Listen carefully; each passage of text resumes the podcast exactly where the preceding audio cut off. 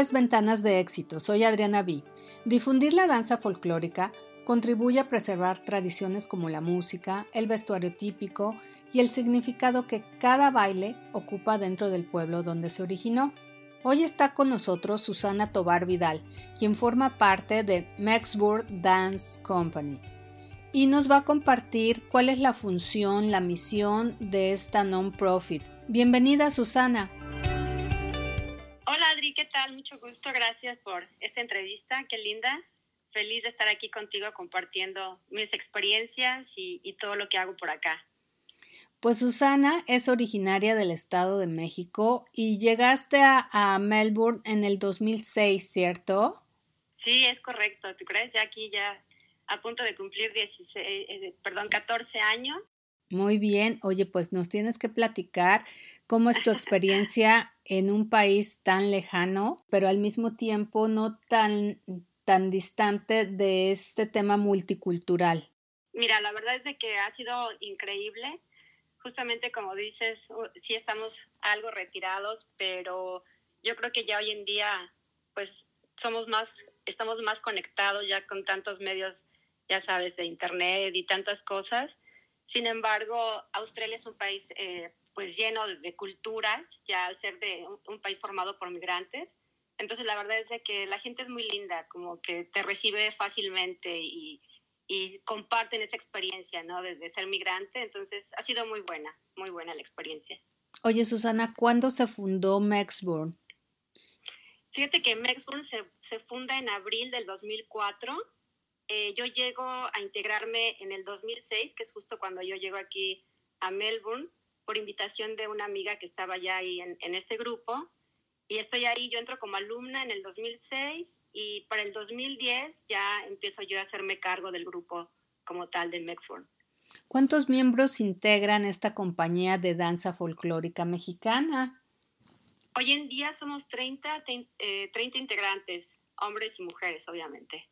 ¿De todas las edades o hay solo adultos, más inclinado a los niños? ¿Cómo está formada?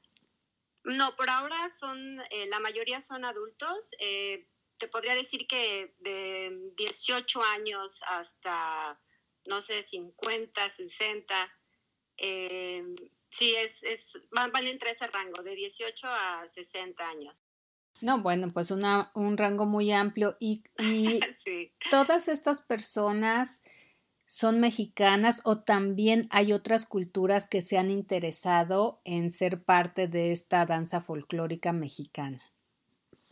Bueno, por ahorita eh, la mayoría somos mexicanos, salvo una chica que es australiana, está casada con un mexicano. Y no sabes, o sea, es una niña súper inquieta, le fascina, le apasiona todo lo que es el folclore mexicano y, bueno, en general la cultura mexicana. Y sí, durante lo que ha sido parte de Mexborn y demás, se ha integrado gente, por ejemplo, tuvimos una que era de, China, em, latinos como de Colombia, pero hoy en día la mayoría son mexicanos. A mí siempre me ha llamado la atención, o más bien he pensado, que detrás de cada baile, de cada danza, hay una historia que queremos contar una historia de nuestro país y en este caso, ¿qué historias o qué danzas son las que quieren representar y por qué? Ah, sí, definitivamente. Para empezar, tú sabes, eh, lo que es la danza es la interpretación de varias tradiciones a través del tiempo. Entonces, y México es un país lleno de tanta riqueza en ese aspecto, ya sabes, tantas tradiciones, culturas, historias, leyendas. Entonces, el subir al escenario es traer contigo justamente toda esa, esa mm, historia que a través del tiempo ha vivido México y también se ve reflejada en su vestuario, ¿no? Por ejemplo, te podría decir el caso de Veracruz, tiene muchísima influencia española. Cada bailarín yo creo que habla su propia historia, porque como te decía, la mayoría somos migrantes, entonces siento que cada uno de ellos trae su propia historia detrás de, de sí, o sea, trae sus sueños, trae sus proyectos, trae los motivos por los cuales migró aquí a Australia y en algunos de ellos, pues hasta ahorita han sido, yo creo, increíbles, han sido llenos de conquistas, se podría decir, porque no es fácil, tú también eres migrante y me entenderás, entonces no es fácil llegar a un país extraño, Entonces, el subir a un escenario, yo creo que para ellos representa eso, todo, todo lo que dejas en, México, ya sabes, tradiciones, familia, y en algunos casos, pues historias quizás un poco tristes, eh, eh, de saber que vas a migrar y que quizás algún ser querido en ese trayecto, pues diga adiós, se vaya. Entonces yo creo que cada uno de ellos cuenta su propia historia al subir al escenario, al estar frente al público y decir soy mexicana, son mis raíces y traigo esta historia conmigo, traigo estos sueños y es representar con el corazón, ya sabes, con el alma, su historia de, de vida, su historia de, del por qué están aquí a Australia y su raíz que es, que es México, ¿no? Entonces es contar todo ese background que trae cada uno y, y al subir al escenario, pues a la vez ese orgullo de, de ser mexicano, de, de ser parte de, una historia y de una tradición.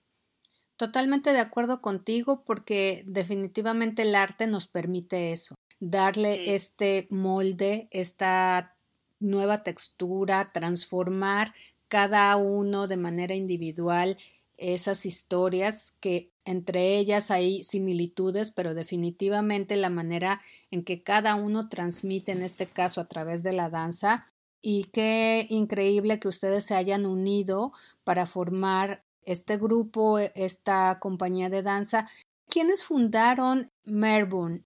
Eh, mira, fíjate que la historia que yo yo tengo, em, se reúnen unos amigos, el cual uno de ellos, uno de los fundadores, es, forma parte del, del, grupo hoy en día. Él es Pedro Chan. Él se reúne con algunos otros compañeros eh, en aquella época, en el 2004. Quizá al principio lo mejor fue como el hecho de mostrar un poco de, de, de su folclore. Y estamos hablando de 2004, que en aquel entonces no había nada de YouTube ni Instagram ni nada de dónde sacar bailes, ¿no? Entonces, entre ellos se reúnen así como en plan de amigos para empezar a celebrar, pues a lo mejor era el Día de Muertos o em, en septiembre, creo que se reunieron justamente para una celebración en septiembre y querer mostrar un baile ahí entre amigos, entre eh, compañeros también australianos y demás se reúnen y, y, sin saber, o sea, lo que iba, o a lo mejor sí, previendo ya el futuro de lo que iba a ser este gran grupo, y así es como surge, o sea, en una reunión de amigos, en un día que quizá estaban cenando, conviviendo, y deciden eh, eh, pues eh, que hacer algo para empezar a promover lo que es la cultura, las tradiciones mexicanas mediante el baile, mediante la danza. Qué bello, porque normalmente pasa, ¿verdad? Cuentan por ahí tantas historias que estos bellos proyectos surgen en un momento inesperado, cuando la creatividad, la pasión, el interés de varios en este caso se une y empiezan las inquietudes y de repente mira ya del 2004 al 2020 cuántos años han pasado y ustedes siguen creciendo de una manera hermosísima y llevando a Australia pues muchos pedacitos de México. Eh, Susana, ¿tú crees que las danzas se han ido transformando con el tiempo? Tú que vives constantemente en este mundo, en esta compañía de danza, ¿cómo ubicas esta transformación o qué piensas más bien acerca de esto? Sí, yo creo que sí, definitivamente sí se han ido transformando. Digo, podría ser un poco capciosa la respuesta porque dirías, bueno, si es una tradición porque, porque se transforma, ¿no? Sin embargo, se transforma en el sentido de que, ya sabes, las danzas anteriormente, o sea, se, se hacían para alabar a, los dioses, para invocar la lluvia, para danzas al fuego, en fin, incluso se hacían ofrendas, sacrificios y demás, justamente con, para deidades, ¿sí sabe? o sea, para empezar a, a, invocar y dar gracias. Entonces, después de ahí, y lo vemos, por ejemplo, también en algunos pueblitos y demás, hay, hay algunos rituales que se van haciendo también alrededor de la danza, como eh, cuando las personas se casan y todo eso.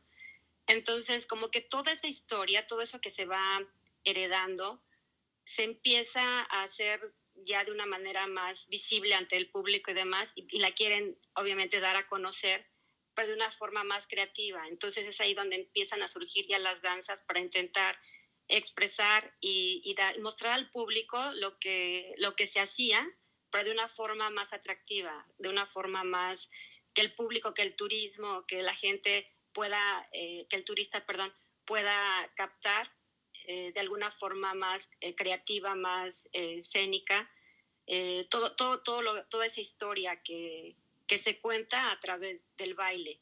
Entonces, en ese aspecto podría decirte que sí, que constantemente, y, bueno, no tan solo eso, sino también en el sentido de, además de las danzas, los, eh, el zapateado, eh, la técnica se ha ido puliendo cada vez más. Te lo puedo decir yo que llevo 10 años, te digo, al frente del grupo y constantemente me tengo que estar viendo porque, por ejemplo, un jarabe tapatío que a, pesar de que es muy tradicional, pues ya se em, empieza a ser más estilizado, eh, a pulir más la técnica del zapateado, incluso del faldeo, del coqueteo, porque quizá antes no había tanto ese contacto em, físico entre las parejas como hoy en día lo hay, ¿no? Y, se va viendo lindo. Entonces yo creo que sí se va adecuando tanto a la época y, y, dependiendo también del público, ¿no? Al que se va expresando. Entonces, por esa parte te digo que sí, sí se ha ido transformando.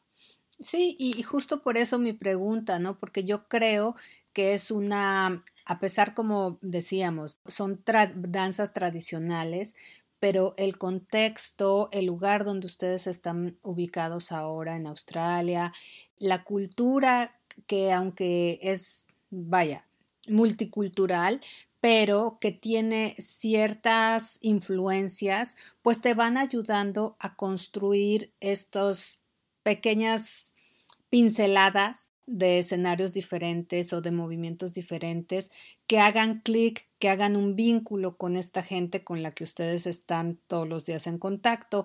Y por supuesto, me parece que también deben de estar trabajando para tener un impacto en las nuevas generaciones. Sí, definitivamente sí. Por ese aspecto yo creo que mucho de, la difusión que hacemos es justamente para, pues, bueno, que hacemos y que se hace en México es para preservar todo ese tipo de tradiciones, ¿no? Y, incluso lo vemos hoy en día en las escuelas, en primarias, ya sabes, cuando es septiembre, los bailes de revolución o los bailes de, eh, no sé, las clásicas polcas, eh, los bailes de Jalisco, que siempre están ahí presentes en esas actividades. Entonces yo creo que eso influye muchísimo, influye muchísimo en los niños porque como, como ser humano siempre buscamos ese sentido de pertenencia y yo siento que esas danzas forman parte justamente de esas, de esas raíces que como mexicanos tenemos, ¿no? Entonces siento que sí influyen, influyen para bien, yo diría, en el sentido de eh, lo que te mencionaba, ¿no? Es como soy mexicana, pertenezco y este es, esta es mi cultura, estas son mis raíces y, y, pues aquí estoy, ¿no? Oye, ¿y Maxburn eh, en qué eventos culturales ha participado? ¿Cómo se han dado a conocer ustedes? Ok, mira, aquí eh, Maxburn se ha dado a conocer mediante, pues primero aplicando a, aquí hay muchos eventos, constantemente hay, em, digamos, con, eh, como menciono, eh, council, como en México sería delegaciones, que se encargan como que de hacer cada uno ciertas actividades por durante todo el transcurso del año, ¿no? Entonces, metemos aplicaciones cuando sabemos de algún evento que va a haber y nos aceptan y listo, o sea, nos mm, empezamos a, como que es nuestra primer entrada hacia un evento. Ya hay otros eventos que son eh, la mayoría latinos, que ya son como digamos, tradicionales que ya nos tienen presentes, ¿no? Entonces ya ahí ya no hay que aplicar, simplemente estar ahí al pendiente de cuándo es y a veces los mismos organizadores nos mandan la invitación y listo, ya empezamos, eh, tenemos la fecha y nos vamos presentando.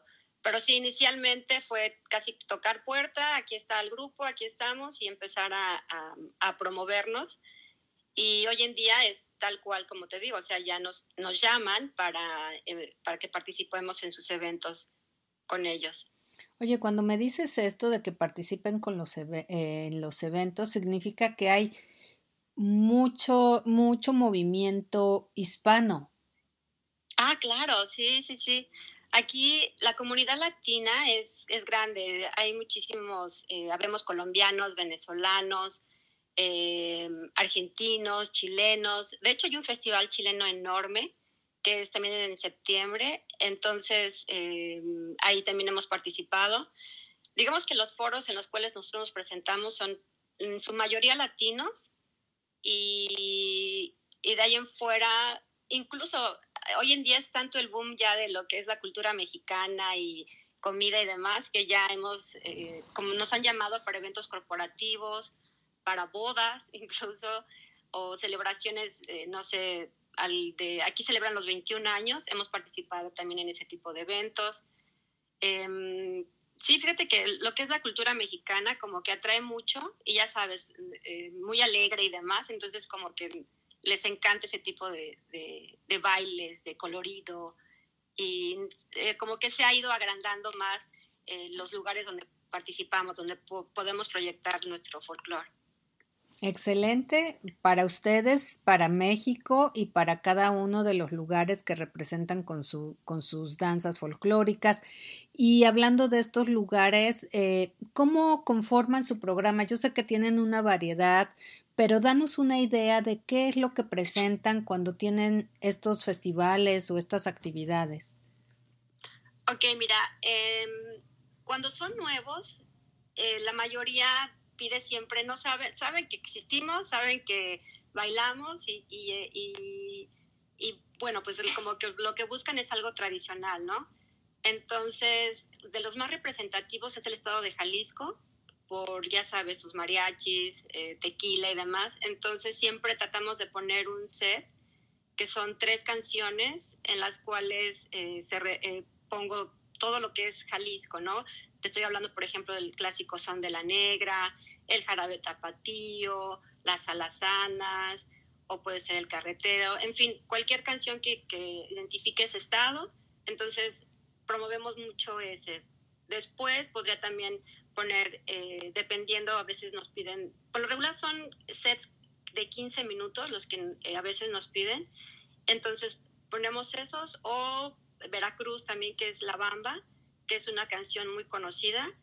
Como que con eso tratamos de entrar a proyectos nuevos, a nuevos eventos. Cuando ya estamos en eventos que constantemente estamos participando, que es cada año, trato de cambiar el programa. Si en aquella ocasión, eh, Jalisco por lo regular siempre va a estar presente por la, el colorido de los vestidos y ya ves que está lleno de listones y demás, como que atrae mucho ese baile. Y ya nada más lo voy combinando, por ejemplo, con algo del norte, eh, Chihuahua, algo de, em, no sé, Hidalgo, ahorita estoy poniendo Hidalgo, por ejemplo, los guapangos, Veracruz con la bamba o el, no sé, el tilingolingo, que son músicas que, que se mueven mucho. Sinaloa, por ejemplo, también es un, es un ritmo muy pegajoso, muy alegre, entonces también de repente meto eso. Más que nada, dependiendo de cómo vea yo el festival, es la música que pongo. Por ejemplo, a veces nos invitan a eventos de Día de Muertos y ahí trato de poner música más relajada que vaya acorde al, al, evento, ¿no? Por ejemplo, meto Veracruz, que hay un baile que se llama La Bruja, en el cual se baila con una vela en, el, en la cabeza. Este, no sé, como que músicas más tranquilas de Oaxaca incluso también, que van que no dejan de ser bellos, o sea, no dejan de ser eh, expresivos esos, esas, esas, danzas, esos bailes. Sin embargo, su música es un poco más tranquila, más, más acorde al, al evento al que vamos a ir. Oye, Susana, y otro gran reto es el vestuario. ¿Cómo hacen con el vestuario para conseguir estos colores, estas telas, estos solanes, todo lo que implica? Porque nos has dado aquí una gama interesante de, danzas, pero luego hay que preparar el vestuario, ¿no? Sí, no, fíjate que aquí sí quiero reconocer a, ahora sí que a los fundadores del grupo, porque me, comentaban que ellos tal cual al principio, ellos se tuvieron que hacer junto con la que en aquel entonces era la maestra del grupo, eh, les empezó a explicar cómo coser, cómo hacerse sus propios vestuarios de Jalisco. Entonces ellos tuvieron que pegar desde listones, em, cortar la tela, pegarla. Y en el caso, por ejemplo, de Veracruz, que lleva un mandil negro bordado, también ellas tuvieron que hacerlo, bordarlo. Ahí se reunían cada fin de semana a bordar. O sea, imagínate cuál era la pasión de poder transmitir nuestra cultura aquí. En aquel entonces eh, pues era hacerlo todo ellos a mano y así fue. Y los tocados igual, o sea, se acordaban, tomaban fotos o pedían fotos de cómo eran y medio se ponían ahí a hacerlo y demás. Y la verdad es que hicieron un muy buen trabajo. Posteriormente ya cuando pues ya eh, empezamos a tener más, eh, digamos, em, difusión y ya empieza a ver más todo esto de, medios de internet y, todo, eh, pues ya se empieza a cambiar un poco la parte ya de, vestuario, porque además ya, se requería empezar a, a, cambiar los vestuarios, ¿no? Porque ya estaban un poco pues desgastados. Entonces empezamos a meternos a internet, empezamos a ver ya los vestuarios, quién nos podría enviar los vestuarios, cuánto nos costaba el envío, etcétera. Y algunos sí se organizaron, por ejemplo, cuando alguien iba a México, se traía una maleta llena de vestuario que se encargaba previamente a las, em, las fábricas o a las compañías que se dedicaban a hacer vestuario. Entonces, cuando alguien iba, se traía una maleta ya con el vestuario para no pagar el costoso, ya sabes, eh, envío. Y así es como empezamos a hacernos de muchísimo vestuario, ¿no? Y ya posteriormente, incluso los papás después nos apoyaban, o sea, em, alguien decía, oye, mi papá viene para tal fecha, ah, pues necesitamos traje, por ejemplo, en el caso de Concheros, también así fue, ¿no? Alguien, eh, Concheros es una danza del Estado de México y pues igual traerse todo el vestuario en maletas y, y, se pagaba, obviamente, el grupo pagaba lo que era la maleta extra, ¿no? Y así fue como nos empezamos a hacer de vestuario y, bueno, ya hoy en día contamos con, te estoy hablando, por ejemplo, contamos Yucatán, eh, Jalisco, que bueno, ya tenemos vestuario actualizado, los trajes de charro, contamos con Nuevo León, contamos con Tamaulipas, em, y bueno, Hidalgo. En el caso de Hidalgo, fíjate, fue un, fue algo especial porque la mayor parte de, mi educación fue en, Pachuca, en Hidalgo, y de hecho ahí fue donde también conocí uno de mis profesores que me enseñó a amar la danza. Entonces cuando él viene, él me regala unos trajes de Hidalgo y son los que ahorita estamos ocupando para justamente para, para el baile de, de guapangos y demás. Ay, qué belleza y qué simbólico para ti también, ¿no? Sí, sí, sí. Oye, ¿y cómo funcionan las clases, los talleres? ¿Cómo se organizan para dar esta, para poner en práctica esta danza folclórica de nuestro país? Ok, mira, ensayamos todos los miércoles, dos horas y media. Eh, cada miércoles es desde las 6.30 a las 9 de la noche. Lo interesante aquí es de que ah, obviamente no se les cobra por las clases, lo que dan es su tiempo pero es increíble ver el entusiasmo con el que llegan a las clases. hay gente que vive de verdad, ¿eh? o sea, 45 minutos o una hora dependiendo. Salen del trabajo y no les importa, llegan ahí súper puntuales, 6.30 ya están eh, listos para empezar el, a ensayar. Eh, todos son voluntarios, eh, todos son gente que pues ya la mayoría está casado, solamente tengo como tres chiquitines que que son de 18 o 21 años que obviamente no están pero de ahí fuera ya gente con responsabilidades, o sea, tal cual, y sin embargo es tanta la pasión, es tanta las ganas de, pues, de representar orgullosamente a México, que están ahí. Entonces, este, digo, todos los miércoles, dos horas y media, y con el compromiso de cada uno de ellos por estar ahí, echándole las ganas y poniendo atención a, a la clase, ¿no? A lo que en ese momento haya que ensayar o al evento próximo que tengamos en puerta. ¿Cuál es el evento más cercano que tienen, que están preparando en este momento, Susana? Mira, ahorita hay dos. Hay uno que es justamente, em, eh, está en Frankston, es, es, lo que te decía, es un cónsul que está, con, bueno, de donde yo vivo, queda como a una hora, pero si ubicamos la ciudad, Melbourne, eh, bueno, también de hecho quedaría como una hora. Este evento se hace igual cada año y haz de cuenta que es un rinconcito de México que nos dan ahí para eh, nosotros, porque está la música, incluso hay luchas, imagínate, eh, también eh, hay como que esa parte ya aquí difundiéndose. Ha sido, ha sido súper fuerte la influencia, eso me encanta. Sí, no, increíble, de verdad que es, es maravilloso cómo la gente ama México, o sea, no te das cuenta de, de, de todo el potencial que tenemos como mexicanos lo cual es triste, o sea, también por lo mismo de que no, no, no se valore a veces, pero sí, no, México es, lo quieren mucho, lo, lo constantemente la gente que ha ido a México lo recuerda con mucho cariño, ¿no? Y con ganas de volver y demás. Y hay otra que también es muy importante, es como, digamos, em, para que se entienda, es como tipo la feria en, en, el pueblo, ¿no? O la clásica, eh, por ejemplo, algo muy conocido en México, la feria de San Marcos, ya sabes, en Aguascalientes, aquí es, se llama Mumba. Es una increíble em, fiesta que dura tres días. Entonces, ahí también es un escenario muy principal, es un escenario grande en el cual vamos a estar también participando. Pues qué gusto escuchar todo lo que están haciendo allá en Australia.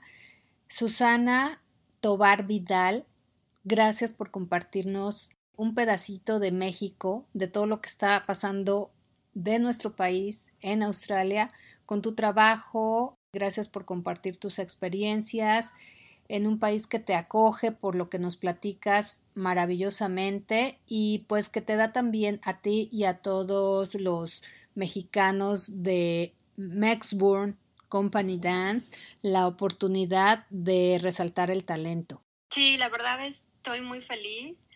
Em, estoy muy contenta de estar ah, aquí difundiendo obviamente nuestra cultura eh, y con una gran responsabilidad como tal, ¿no? Porque no es nada más decir, ah, pues somos un grupo mexicano de folclore y demás, sino es tratar de, hacerlo más cercano, de hecho, eh, reproducir tal cual nuestras tradiciones aquí, que la gente se vaya con realmente con lo que es cada danza, ¿no? O sea, no es venir, ah, porque estamos muy lejos, interpretar una versión que cero dejaría de ser lo que es, eh, por ejemplo, un real baile en México. Entonces, para mí es un gran compromiso mostrarles aquí lo que realmente es nuestra cultura, nuestra danza sobre todo, pero de la forma más certera posible. Entonces, créeme que eh, siento ese compromiso enorme y obviamente feliz, imagínate, orgullosa de poder aportar con un granito de arena lo que todo lo que México en, su momento me dio y que definitivamente para mí siempre será mi México, ¿no? No importa el tiempo, la distancia que ande por acá, son mis raíces, es eh, mi pertenencia, es, pues sí, mi raíz lo que me formó en su momento.